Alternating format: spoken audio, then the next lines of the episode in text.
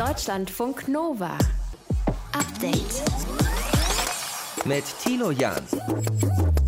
Für mich bitte nur das Zweitbeste. Die Ansage kann man durchaus machen, wenn man zur Impfgruppe 4 gehört. Und das sind alle ohne Priorität, sprich unter 60 Jahren, ohne Vorerkrankung. Ja, dann reicht vielleicht das Zweitbeste, der AstraZeneca-Impfstoff, der heute von der EMA für alle Menschen ab 18 Jahren empfohlen wird, dessen Wirksamkeit aber nur bei 70 Prozent liegen soll. Vielleicht kommt man ja auch früher dran in dieser Zeit beim Impfen, so wie Bayerns Ministerpräsident Markus Söder das heute im ZDF Morgenmagazin gesagt hat. Natürlich kann man sagen, naja, dann verimpft man halt jetzt an andere. Das, natürlich wird das geschehen, weil es soll ja kein Impfstoff übrig bleiben. Ändert sich jetzt die Impfreihenfolge und können wir eigentlich selbst entscheiden, was unter die Haut kommt? Darüber spreche ich heute mit der Medizinjournalistin Julia Fischer. Außerdem reden wir mit der Psychologin Cornelia Beetsch über unsere Corona-Müdigkeit, die Akzeptanz für die Schutzmaßnahmen, die schwindet, ja, die langfristige Perspektive fehlt vielen. Also die Bekämpfung der Pandemie ist nicht allein Regierungssache. Und ich denke, so ein Strategiewechsel, wo man sagt, wir wollen jetzt gemeinsam in unserer Region eine niedrige Fallzahl erreichen, ob das jetzt null Covid ist oder irgendwas Höheres, das kann man ja nochmal diskutieren. Aber was wir gemeinsam erreichen wollen, dann könnten auch alle mitmachen. Sie hat ganz frische Umfrageergebnisse dazu. Die werden wir mit ihr durchgehen. Cornelia Beetsch berät nämlich die Wissenschaft, die Medien und auch die Politik, hat auch schon mal die Kanzlerin beraten in diesen Fragen. Und kein Praktikum, kein Geld, keine Perspektive in dieser Pandemie. Ja, so geht es vielen Studierenden. Das zweite Semester im Lockdown ist jetzt noch mal härter. Wie genau erklärt uns die Medizinstudentin Marie-Therese Dammann aus Lübeck. Das ist der Update-Podcast für euch an diesem Freitag. Schön, dass ihr mit dabei seid. Deutschlandfunk Nova. Ja, wer möchte schon mit einem Impfstoff zweiter Klasse geimpft werden? Die Frage kann man sich durchaus diese Woche stellen, denn es fehlen schlichtweg die Daten, dass der AstraZeneca-Impfstoff auch bei Menschen über 65 Jahren gute Ergebnisse zeigt. Der von BioNTech Pfizer und auch der von Moderna hingegen, äh, der kommt viel besser weg. Die Europäische Arzneimittelbehörde EMA sagt heute nochmal, alles gut bei dem BioNTech Pfizer Impfstoff. Es gibt keine Sicherheitsprobleme, keine Auffälligkeiten und auch keine Nebenwirkungen und das gleiche gilt auch für den von Moderna. Wir haben uns gefragt, gibt es eigentlich rein medizinisch Gründe, wer welchen Impfstoff bekommt? Klären wir das mit Julia Fischer. Sie ist Wissenschaftsjournalistin und Medizinerin. Grüß dich, Julia. Hallo Thilo. Wenn ich der Überzeugung bin, der Impfstoff von BioNTech Pfizer hat eine super Wirksamkeit, der wird schon lange geimpft und ich kenne vielleicht ein paar Leute, die den gut vertragen haben. Kann ich den dann auswählen? Aktuell kannst du dir das nicht aussuchen, nein. Also die Impfverordnung des Bundesgesundheitsministeriums, die erwähnt nichts in der Richtung einer Wahlmöglichkeit. Und auch Bundesgesundheitsminister Jens Spahn hat das ja schon mehrmals betont. Vorerst gibt es keine Wahlmöglichkeit, schon allein, weil die Impfstoffe einfach so knapp sind. Bisher waren die zugelassenen Impfstoffe ja auch so gut wie gleich wirksam und verträglich. Also da hätte man eine Entscheidung auch wirklich kaum sinnvoll begründen können. Und ich vermute auch, dass sich das mit der Zulassung des AstraZeneca-Impfstoffs nicht wirklich ändern wird, auch wenn die STIKO aktuell vorstellt, vorschlägt, ihn vorerst nur für Menschen unter 65 zu empfehlen. Also ich glaube, für eine freie Wahl sind die Impfstoffe schlicht zu knapp und die Logistik zu kompliziert. Und am Ende ist es auch eine ärztliche Entscheidung zu sagen, also eine ärztliche Entscheidung mhm. zu sagen, wer bekommt welchen Impfstoff und warum. Gibt es das denn bei anderen Impfstoffen, dass man da äh, auswählen kann überhaupt? Oder ist das jetzt eine Diskussion, die völlig, völlig irrelevant ist? Also um ehrlich zu sein, weiß ich nicht, ob sich darüber vor der Corona-Pandemie schon mal jemand Gedanken gemacht hat. Also es gibt zum Beispiel unterschiedliche Grippeimpfungen. Einer wirkt gegen vier, ein anderer gegen drei verschiedene Grippeviren. Das wäre so ein Beispiel. Ähm, solange es diesen Vierfachimpfstoff gibt, wird der auch vornehmlich geimpft. Aber wenn nur noch der Dreifachimpfstoff verfügbar ist, dann ist der natürlich besser als keiner. Mhm. Und jede Ärztin, jeder Arzt wird entscheiden, ähm, für welche Altersgruppe oder auch aufgrund welcher Vorerkrankung ein Impfstoff der bessere ist. Da empfiehlt die STIKO das ja auch immer ganz klar. Aber das ist immer eine Nutzen-Risiko-Abwägung mit der Ärztin oder dem Arzt. Und da sagt nicht jemand, ach, heute mhm. fühle ich mich äh, nach diesem Impfstoff, mhm. bitte her damit. Äh, worauf kommt es denn eigentlich an, welchen Impfstoff ich bekomme? Bleiben wir mal bei dem Impfstoff, äh, der jetzt gegen das Coronavirus eingesetzt wird? Ja, also da wird man immer schauen, ähm, welcher Impfstoff ist aktuell verfügbar und wie groß ist das individuelle Risiko der Person, die geimpft werden soll, einen schweren oder auch einen tödlichen Verlauf zu bekommen. Also das, da sind ja die Risikofaktoren Alter, Vorerkrankung oder auch eben das Infektionsrisiko aufgrund des Berufs. Und irgendwann werden wahrscheinlich auch noch Schwangerschaft oder Stillzeit eine Rolle spielen. Das ist immer die Abwägung Verfügbarkeit und Risiko. Mhm. Jetzt gibt es ja diese Diskussion, dass man die Impfreihenfolge vielleicht nochmal anpasst. Und äh, wir haben ja Markus Söder, Bayerns Ministerpräsident, da auch schon gehört heute, der gesagt hat, ja, könnte man vielleicht mal äh, überdenken, dass äh, zum Beispiel jüngere äh, Menschen jetzt zuerst geimpft werden mit dem AstraZeneca-Impfstoff. Das siehst du aber erstmal nicht, oder? Naja, könnte schon sein, dass da jetzt ein bisschen Bewegung reinkommt. Also dass zum Beispiel nämlich jetzt doch jüngere Personen mit Risikofaktoren in der Priorisierung ein bisschen nach oben rutschen. Ähm, das, das wird jetzt interessant. Ähm, also ich möchte aber auch an dieser Stelle erwähnen, dass ähm, selbst wenn der AstraZeneca-Impfstoff nicht an die 95 Prozent Wirksamkeit ja, von BioNTech und Moderna sagt man ja, ne? 70 genau, Wirksamkeit. 70 Prozent und das ist nicht schlecht. Ne? Also ja. du verminderst dein Risiko zu erkranken um 70 Prozent. Das ist super. Also die FDA hat mal gesagt, 50 Prozent Wirksamkeit würden reichen, um die Corona-Pandemie effektiv auszubremsen und 70 Prozent sollte man da jetzt nicht als B-Ware oder zweite Wahl abstempeln. Aber verläuft denn dann die Erkrankung anders? Also nehmen wir mal an, ich habe jetzt den AstraZeneca-Impfstoff bekommen äh, und nicht den BioNTech Pfizer und habe eben nur diesen Schutz von 70 Prozent und jetzt kriege ich dann doch das Virus und Covid-19 und was ist dann?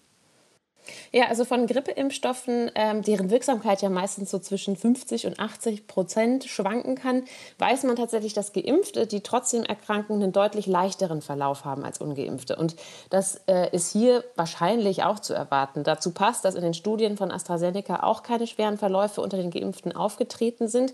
In der realen, massenhaften Anwendung kann sich das vielleicht noch mal ein bisschen unterscheiden, aber generell kann man schon vermuten, dass schwere Verläufe deutlich seltener sein werden, auch bei 70 Prozent mhm. Wirksamkeit. Und dass die so unterschiedlich sind, ich meine, das eine, ich glaube, Moderna und BioNTech Pfizer sind, glaube ich, mRNA-Impfstoffe mhm. und AstraZeneca, das äh, genauso wie Johnson Johnson sind, glaube ich, Vektorimpfstoffe, oder? Genau, ja. Und ist das unverträglicher deshalb? Also kann es sein, dass ich anders reagiere, weil ich irgendwelche Allergien habe oder sowas? Ja, also in den Studien waren die tatsächlich alle, was die Nebenwirkungen angeht, relativ ähnlich. Man hat so diese, diese ähm, Impfwirkungen ähm, beobachtet, die so für das, die Aktivierung des Immunsystems sprechen, wie Schmerzen an der Einstichstelle, bisschen Fieber, bisschen Schlappheit und so weiter, aber nicht viel Schlimmeres. Mhm. Klar kommt es bei Allergien immer genau darauf an, welche konkrete Inhaltsstoffe in diesen Impfstoffen drinstecken. In den mRNA-Impfstoffen gibt es diese, diese Fettmoleküle, diese PEGs. Dagegen sind sehr, sehr selten mal, aber es sind mal Menschen dagegen allergisch. Das heißt, die müssen da aufpassen. Und die sind zum Beispiel, diese PEGs sind nicht im AstraZeneca-Impfstoff. Also das heißt, bei, wenn man ganz genau hinschauen möchte, kann man da vielleicht auch noch spezielle äh, Risikoprofile finden und den besseren für sich, aber so richtig viel nehmen die sich tatsächlich nicht. Also wir halten mal fest, Hauptsache wir werden dann irgendwann mal geimpft. Ganz lieben Dank, genau. Julia Fischer, Wissenschaftsjournalistin und Medizinerin. Danke für die Infos. Schönen Abend dir. Sehr gerne. Gleichfalls. Deutschlandfunk Nova. Update. Und auch Corona-müde? Homeoffice, Homeschooling, Homeausrasting, fast jeder zweite, nimmt die in Deutschland geltenden Corona-Einschränkungen als sehr starke oder starke Belastung wahr. Das hat der ARD Deutschland-Trend letzte Woche rausgefunden.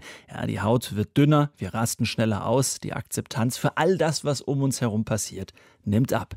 Wie halten wir jetzt durch? Sprechen wir darüber mit Cornelia Beetsch. Sie ist Psychologin und Professorin für Gesundheitskommunikation an der Universität Erfurt. Sie leitet regelmäßig Befragungen, wie die Corona-Krise wahrgenommen wird und sie berät auch die Regierung bei ihren Entscheidungen. Beetsch, die Hälfte der unter 40-Jährigen fühlt sich stark belastet von den Corona-Maßnahmen und der Pandemie. Zeigen das auch Ihre Befragungen? Absolut. Also wir sehen besonders bei den unter 30-Jährigen, dass äh, 69 Prozent, das ist der absolute Höchststand, den wir bisher gemessen haben, sagen, ich bin belastet. Und das ist schon, äh, würde ich sagen, ein sehr deutlicher Anstieg. Insgesamt sagen 57 Prozent, dass sie die momentane hm. Situation als belastend empfinden. Womit hat das zu tun? Was sind die Gründe?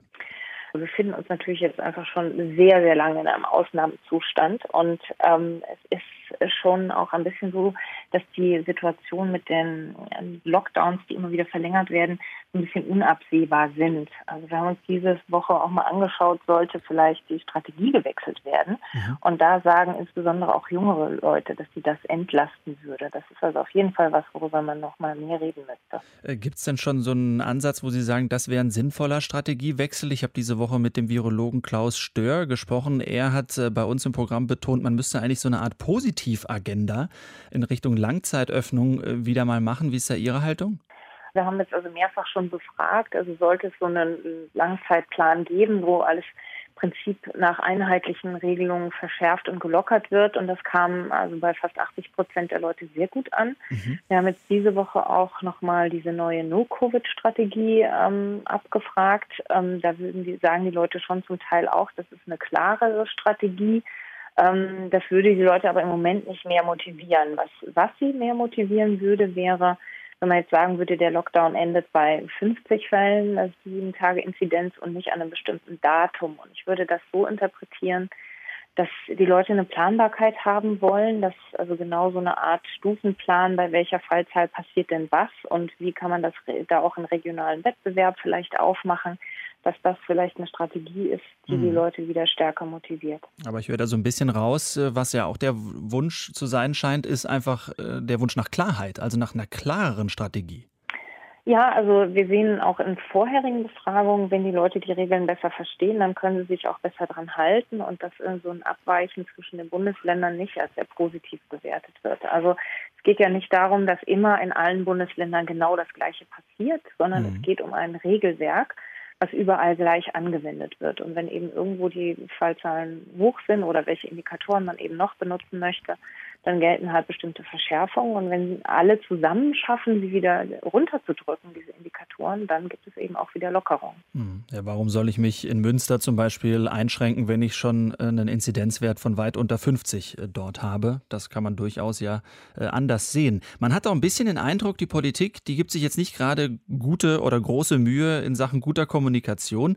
Jens Spahn, unser Gesundheitsminister, spricht von mindestens zehn harten Wochen. Karl Lauterbach, Gesundheitsexperte der SPD, hat schon gesagt, das wird ein super Sommer. Jetzt warnt er vor der Mutation. Also da gibt es endlos viele Beispiele. Wie geht das besser Ihrer Meinung nach? Ja, also wir haben natürlich eine Situation, in der auch permanent neues Wissen entsteht. Ne? Das dürfen wir auch nicht vergessen. Also jetzt kommt die Mutation dazu. Da gibt es natürlich auch noch gewisse Unsicherheiten darüber. Wir sehen aber auch, dass die Bevölkerung ganz viel von diesem Wissen ganz schnell aufnimmt. Das Wissen um die Impfung, das Wissen um die Mutation und so weiter. Das das wird sehr schnell aufgenommen. Also wo wir noch Nachholbedarf sehen, ist die Übertragung von Covid. Das ist ja über Aerosole und das wissen immer noch nur 70 Prozent. Und hier geht es zum Beispiel, also sehen wir, dass da weniger Maske getragen wird, weniger Abstand gehalten wird, wenn Menschen das nicht wissen. Und so mhm. haben wir diverse solche Kleinigkeiten sozusagen, wo wir sehen, dass da Unterschiede im Verhalten ähm, entstehen, wenn Menschen das wissen oder nicht. Und ich denke, da könnte man deutlich nochmal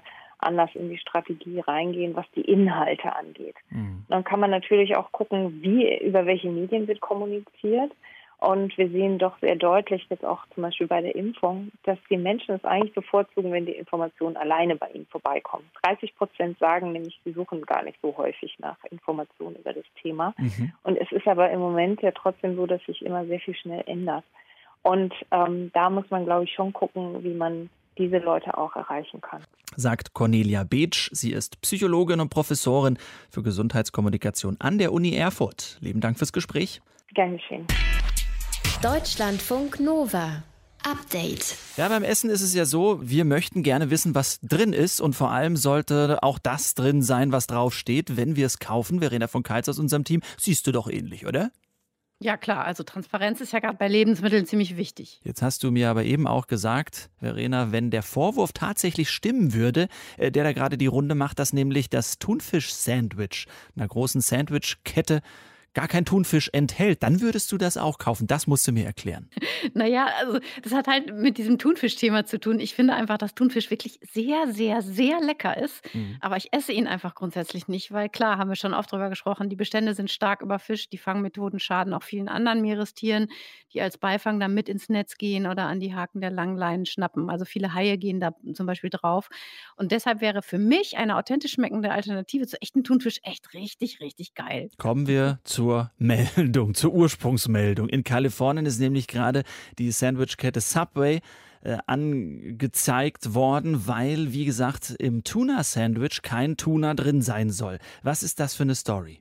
Ehrlich gesagt, äh, eine ziemlich hanebüchene Geschichte, wie ich finde. Also zwei US-Amerikanerinnen aus der Nähe von Los Angeles, die haben über eine Anwaltskanzlei Klage gegen das Unternehmen eingereicht, weil sie angeblich getäuscht worden seien, als sie Thunfisch-Sandwiches bestellt haben. Denn in den Sandwiches sei überhaupt kein Thunfisch drin gewesen, nicht das geringste Fitzelchen. Wie kommen die zu diesem Vorwurf? Das ist wirklich eine gute Frage, denn in der Anklageschrift wird das nur in einem ganz kurzen Absatz angesprochen, bei insgesamt 25 Seiten und dann auch noch sehr nebulös formuliert.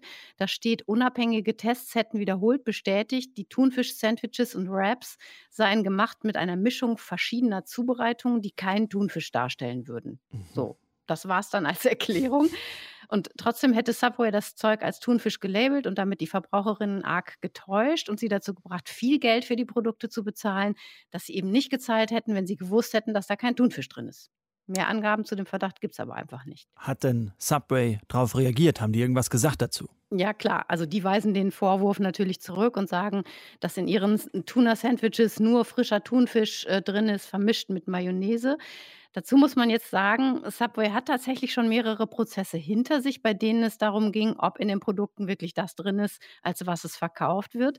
Vor drei Jahren zum Beispiel hat der kanadische Fernsehsender CBC Chicken Sandwiches von Subway von einem Labor untersuchen lassen auf Hühnchen-DNA hin, mhm. mit dem Ergebnis, dass eben nur die Hälfte dieser Masse auf Hühnchenfleisch schließen ließ. Der Rest war wahrscheinlich Soja. Seitdem versucht Subway den Sender wegen Verleumdung zu verklagen, äh, weil die Tests angeblich nicht korrekt waren. Das läuft aber im Moment noch. Aber in diesem aktuellen Fall mit dem Thunfisch, das klingt für mich tatsächlich unglaubwürdig, weil die Klägerinnen wirklich überhaupt nicht erläutern, wie sie auf diesen Vorwurf kommen und womit mhm. sie ihn genau belegen. Aber wenn äh, wir uns jetzt mal darauf einlassen und annehmen würden, da ist wirklich kein Thunfisch drin und du das Ding auch noch kaufen würdest deshalb, was, was könnte denn dann drin stecken? Ja, das wäre spannend zu erfahren. Also wenn wir jetzt auf andere Fälle gucken, in der die Lebensmittelindustrie was in ihre Produkte packt, das nicht unbedingt dem entspricht, was auf der Packung steht oder was wir als Verbraucherinnen und Verbraucher vermuten würden. Zum Beispiel beim Analogkäse. Mhm. Dann geht es ja immer darum, hochwertige Zutaten durch billige Geschmacksträger zu ersetzen. Also beim Analogkäse wird dann echter Käse aus Milch mit billigen Fetten, Palmöl, künstlichen Aromen und so weiter vermischt und ist dadurch halt eine billige Nummer. Da, sowas will man natürlich nicht untergejubelt kriegen. Andererseits ist das Interesse groß, jetzt wenn wir mal auf den Thunfisch gucken, äh, Ersatz für Fisch auf den Markt zu bringen, der auch vegetarisch oder vegan ist und genau damit dann zu werben, dass eben kein Fisch drin ist. Das mhm. wäre vielleicht ein Ansatz. Fake-Fisch sozusagen. Wie, wie Fleischersatz, das wäre ja das Vergleichbare. Wie ist da der Stand beim Fake-Fisch? Kann man das schon kaufen? Also da gibt es schon eine ganze Menge. Allerdings ist der Geschmack ja, oft noch so lala und nicht sehr nah am Original. Mhm. Wir haben das hier bei uns im Programm bei Deutschlandfunk Nova auch schon getestet. Da schneiden zum Beispiel Veggie-Fischstäbchen immer noch am besten ab. Aber die großen Lebensmittelkonzerne sind da dran. Also eine Sprecherin von Nestlé sagte der Zeitung Die Welt, Fischersatz sei der nächste große Trend. Und der Schweizer Konzern ist tatsächlich gerade dabei, veganen Thunfisch in die Regale zu bringen. In der Schweiz gibt es den schon zu mhm. kaufen. Mhm. In diesem Jahr soll er aber auch in Deutschland noch in die Regale kommen. Veganer Thunfisch besteht woraus? Laut Firmenangaben aus Erbsen- und Weizenprotein, aus Rapsöl, natürlichen Aromen und Salz. Also es ist wirklich ein recht überschaubarer Mix aber wohl auch recht teuer. Mhm. Insofern ist der wahrscheinlich nicht in den Sandwiches von Subway drauf. Wir halten fest, die einen wünschen sich Fake-Thunfisch auf dem Sandwich, die anderen strengen Klagen an, weil sie meinen, es war gar kein Thunfisch da drauf. Das ist zumindest der Vorwurf gegen eine Fastfood-Kette, allerdings offenbar ohne überzeugenden Nachweis, wie wir von Verena gehört haben. Deutschlandfunk Nova Update. Wer gegen Trump ist, riskiert gerade, ja, das kann man sagen, seinen Job und es passiert genau das, was der Ex-Präsident angedroht hat. And we got to remember, in a year from now you're going to start working on in einem Jahr beginnt die Arbeit für den nächsten Kongress Und wir müssen uns von schwachen Abgeordneten trennen, von denen, die nicht gut sind. Den Liz Cheneys dieser Welt, die müssen wir loswerden. Genau diese Liz Cheney hat als Republikanerin für das Impeachment-Verfahren gegen Trump äh, gestimmt. Jetzt wird sie massiv unter Druck gesetzt. Sie soll kein Einzelfall bei den Republikanern sein, sagt die Politikwissenschaftlerin Katrin Klüver-Ashbrook. Führende Republikaner distanzieren sich jetzt schon vom Impeachment-Verfahren. Kein Wort mehr über den Sturm aufs Kapitol. Darüber müssen wir sprechen. Grüß dich, Katrin.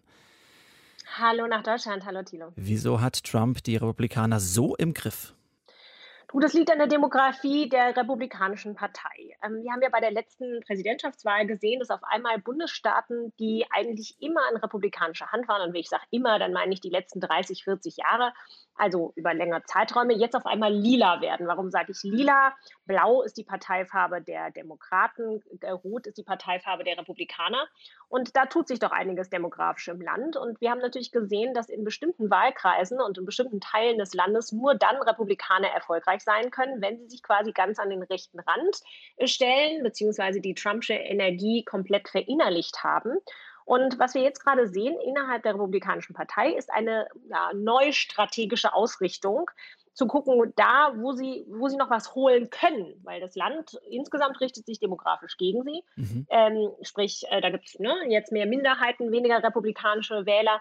Ähm, wo können sie das noch abholen? Da geht es wirklich um jede Stimme. Und deswegen, und da wird jetzt eben auch zu solchen ja, äh, krassen ähm, Strategien gegriffen, wie zum Beispiel, dass eine Liz Cheney, ähm, die super konservativ ist in mhm. vielerlei ähm, wirklichen politischen Ansichten, ähm, von radikalen Politikern wie Matt Getz in ihrem eigenen Wahlkreis quasi äh, ja, ähm, bedroht wird. Man würde ihr jetzt ähm, ja, rechtere äh, Republikaner in den Vorwahlkampf an die Seite stellen. Also es ist alles Strategie damit die Republikaner als Partei insgesamt noch überleben können. Und geht es den Republikanern darum, dass sie hoffen, dass sie nur mit Trump die nächste Wahl gewinnen? Nein, also das ist nämlich das, was, glaube ich, dann schwerlich aufgehen wird. Und deswegen sehen wir zum Beispiel auch dieses ähm, Geeiere von Mitch McConnell, dem früheren ähm, ja, Senatsführer, jetzt in der Minderheit, weil sich äh, das, die ähm, Mehrheitssituation im Senat gewandelt hat aber eben von einem doch sehr äh, ja, meinungsstarken Menschen, der zuerst die Kapitolerstürmung ähm, natürlich verurteilt hat, dann dabei geblieben ist, sogar in Frage gestellt hat, ob er nicht selbst ein Amtsenthebungsverfahren unterstützen würde und jetzt doch wieder Abstand davon nimmt. Auch ein Kevin McCarthy, der der republikanische Präsident, äh Quatsch, der republikanische mhm. Repräsentantensprecher im Kongress ist, der sich auch erst kritisch geäußert hatte, ist gestern ähm, nach Mar-a-Lago gefahren, um sich mit Donald Trump zu treffen. Also ich glaube, die Republikaner haben jetzt einfach nochmal gerechnet, haben sich das Land nochmal angeguckt und haben gesagt, wie geht es jetzt einfach weiter zur nächsten Wahl? Und die nächste Wahl, genau wie du das Trump zitiert hast, mhm. äh, Trump zitiert hast, die geht eben schon quasi morgen wieder los, das Rennen um 2022. Aber äh, der Eindruck, der drückt doch nicht, oder? Korrigiere mich gerne. Nach dem Sturm aufs Kapitol, da haben führende Republikaner gesagt, nee, das ist, das ist alles Trump seine Schuld und haben sich dann distanziert. Jetzt fahren sie da zu ihm wieder hin, Rolle rückwärts. Irgendwie ist das doch merkwürdig. Naja, es ist auf jeden Fall anstrengend, weil man dann äh, in Frage stellt, wofür steht diese Republikanische Partei eigentlich noch inhaltlich? Wie wollen sie den Demokraten ähm, wirklich äh, ja dann hin zur Wahl 2022 ähm, mit politischen Argumenten den Wind aus den Segeln nehmen. Aber sie merken gerade, naja, vielleicht müssen wir das gar nicht, wenn wir zumindest ähm, die Masse noch äh, für uns begeistern können, sodass es am Schluss numerisch aufgeht. Und das ist, glaube ich, ein super gefährliches Spiel. Auf jeden Fall ist es ein wirklich sehr kurzfristiges Spiel. Und der Herr Trump nutzt das voll aus, bringt also wieder ins Spiel, dass er gegebenenfalls eine Splinterpartei innerhalb der Republikanischen Partei lancieren möchte mhm. oder sich gegebenenfalls auch andere politische ähm, Zukünfte vorstellen könnte, wenn dieses Amtsenthebungsverfahren nicht durchkommt. Und es sieht, das hast du schon angesprochen, numerisch denk denkbar eng aus für die Republikaner äh, bzw. für die Demokraten im Senat, die das durchbringen wollen. Und diese List Cheneys innerhalb der Partei bei den Republikanern, wen meint Donald Trump damit? Damit meint er im Grunde genommen die moderaten Republikaner, wo, also da muss man aber nochmal sagen, Liz Cheney ist in keiner Weise politisch moderat, aber sie ist bestimmt keine äh, Trumpy, äh, rechtsradikalisierte äh, ähm, äh, Mitläuferin. Sie hat ihren eigenen Kopf, sie ist die Tochter des früheren Vizepräsidenten Dick Cheney, sie ist in der Tradition der Republikanischen Partei groß geworden und davon gibt es eben noch so einige moderate Figuren. Wir denken auch an Mitt Romney, der frühere Gouverneur von Massachusetts und äh, dann ähm, jetzt äh, für Utah im Senat sitzen. Da gibt es mehrere und die mhm. würden sie gerne zumindest jetzt einschränken in ihrer Sprachgewalt. Und eine Sache sagen wir vielleicht noch dazu, die Partei in sich, ähm, die arbeitet auch an Zensur. Denn die Frau von John McCain, dem früheren republikanischen Spitzenkandidaten, ist gerade äh, zensiert worden in ihrem Heimatstaat in Arizona. Also da passieren zum Teil ganz perverse Dinge im Innen Innenhof der Republikanischen Partei, mhm. aber immer mit Sicht erstmal auf den Machterhalt ähm, und auf die nächste Kongresswahl 2022. Ja, und der, der gerade die Macht noch hatte in der Partei, Donald Trump, hat diese Partei anscheinend fest in der Hand. Das haben wir analysiert mit der Politikwissenschaftlerin Katrin Klüver-Ashbrook. Ganz lieben Dank und einen schönen Freitagabend dir. Immer sehr gerne.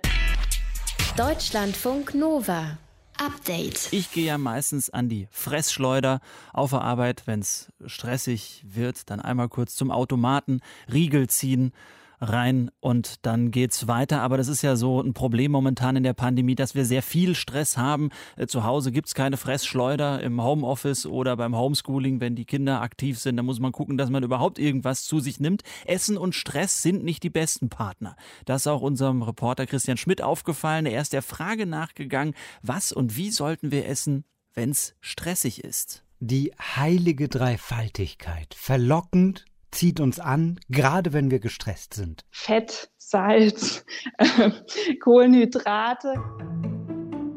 Das sagt Gesundheits- und Ernährungsberaterin Nadine Hüttenrauch und das ist gerade bei vielen so, die im Homeoffice arbeiten. Also dieses Gefühl, okay, ich habe jetzt nicht wirklich Zeit, mich um mein Essen auch noch zu kümmern und äh, deswegen wird mal schnell zu Fertigessen, zu Fast Food, Convenience Food gegriffen, um dann natürlich einfach da schnell was Hauptsache auf dem Tisch zu haben, egal was es ist.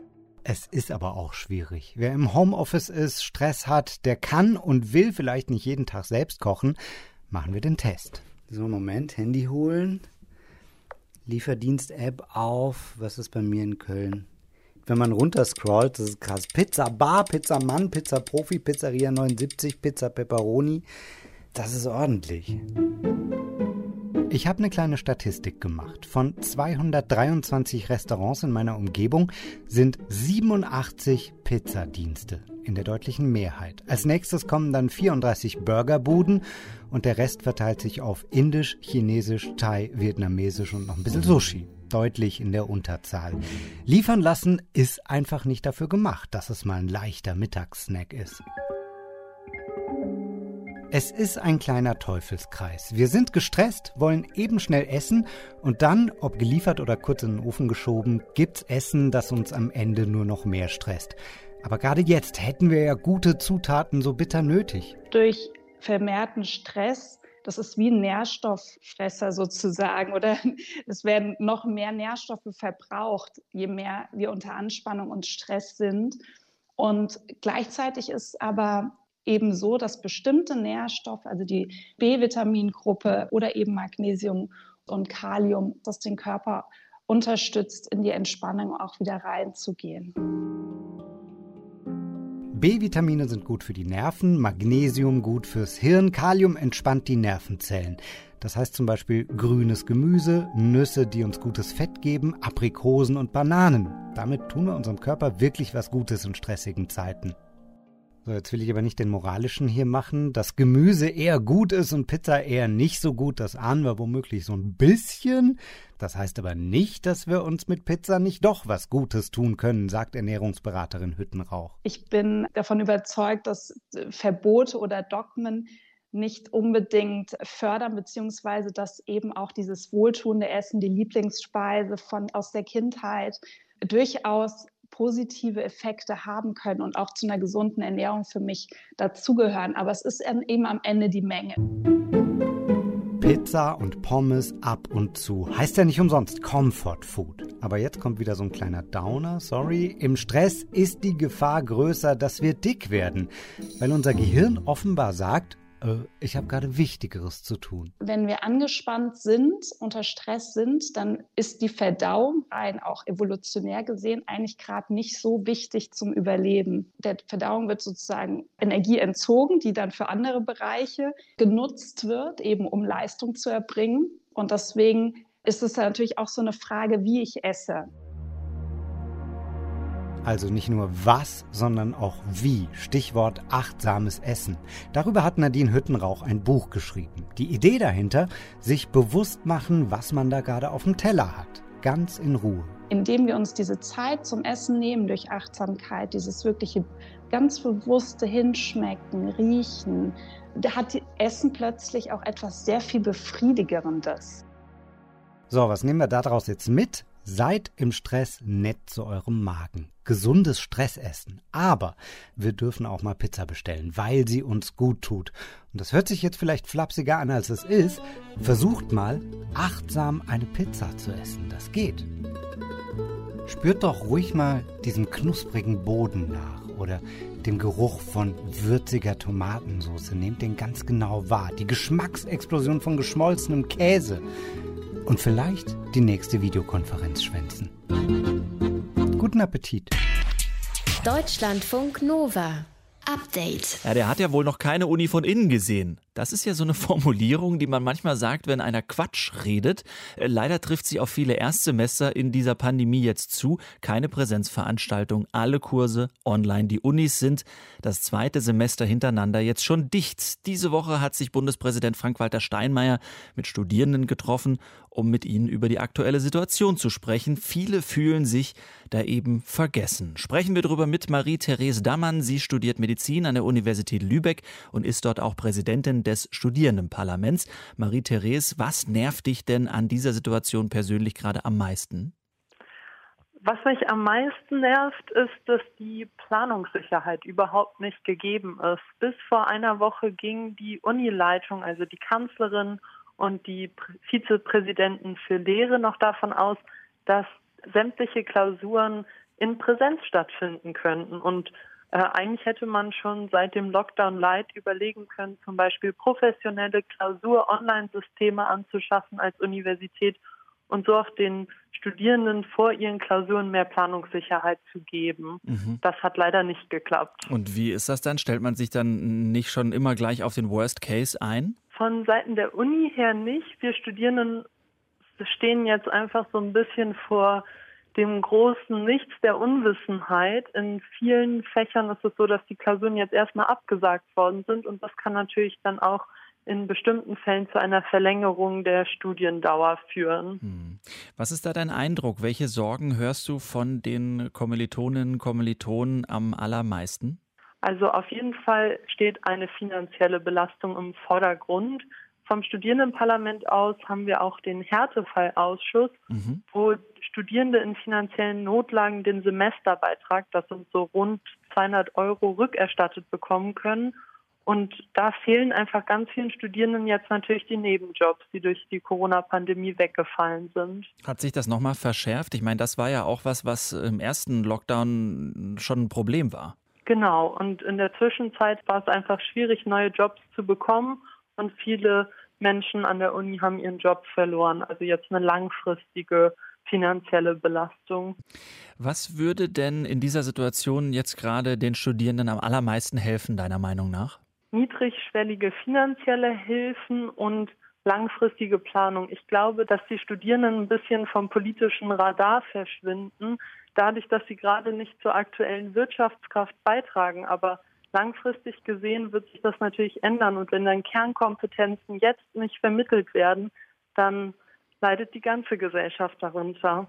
Also du sagst mehr oder weniger, dass der Fokus zu stark auf, sagen wir mal, Schulen oder Kitas liegt, auf oder zu, und dass die Studierenden da durchs Raster fallen? Genau, Studierende müssen auch mitgedacht werden. Jetzt ist das Finanzielle die eine Sache, die Planbarkeit mit den Prüfungen äh, das andere, aber Studieren äh, bedeutet natürlich auch ganz viel soziale Kontakte zu haben und ja, sagen wir mal, auch ein bisschen was fürs Leben zu lernen. Was fehlt da, wenn das wegbricht? Da fehlt ganz viel. Also ich glaube, dass während des Studiums Freundschaften fürs Leben geschlossen werden und ich mag mir gar nicht ausmalen, wie es Menschen geht, die zum Beispiel im Oktober angefangen haben, das erste Semester zu studieren und vielleicht noch nie auf ihrem neuen Campus waren und nur zwei, drei Menschen kennen aus dem eigenen Studiengang, die sie unterstützen können. Egal welchen Studiengang man studiert, man ist auf jeden Fall auf die Unterstützung von Kommilitonen angewiesen und das macht die Studienzeit eben auch so besonders. Hoffen wir, dass es äh, bald wieder anders wird. Über Schulen und Kitas wird viel gesprochen. Das nervt einige Studierende, die eben auch finanzielle Probleme haben und ohnehin auf Distanz lernen müssen. Stellvertretend dafür habe ich mit Marie-Therese Damann gesprochen. Sie ist Präsidentin des Studierendenparlaments an der Uni Lübeck und lernt gerade für eine Medizinprüfung. Ganz lieben Dank, Marie-Therese. Deutschlandfunk Nova. Update. Montag bis Freitag, immer zwischen 18 und 20 Uhr. Mehr auf deutschlandfunknova.de.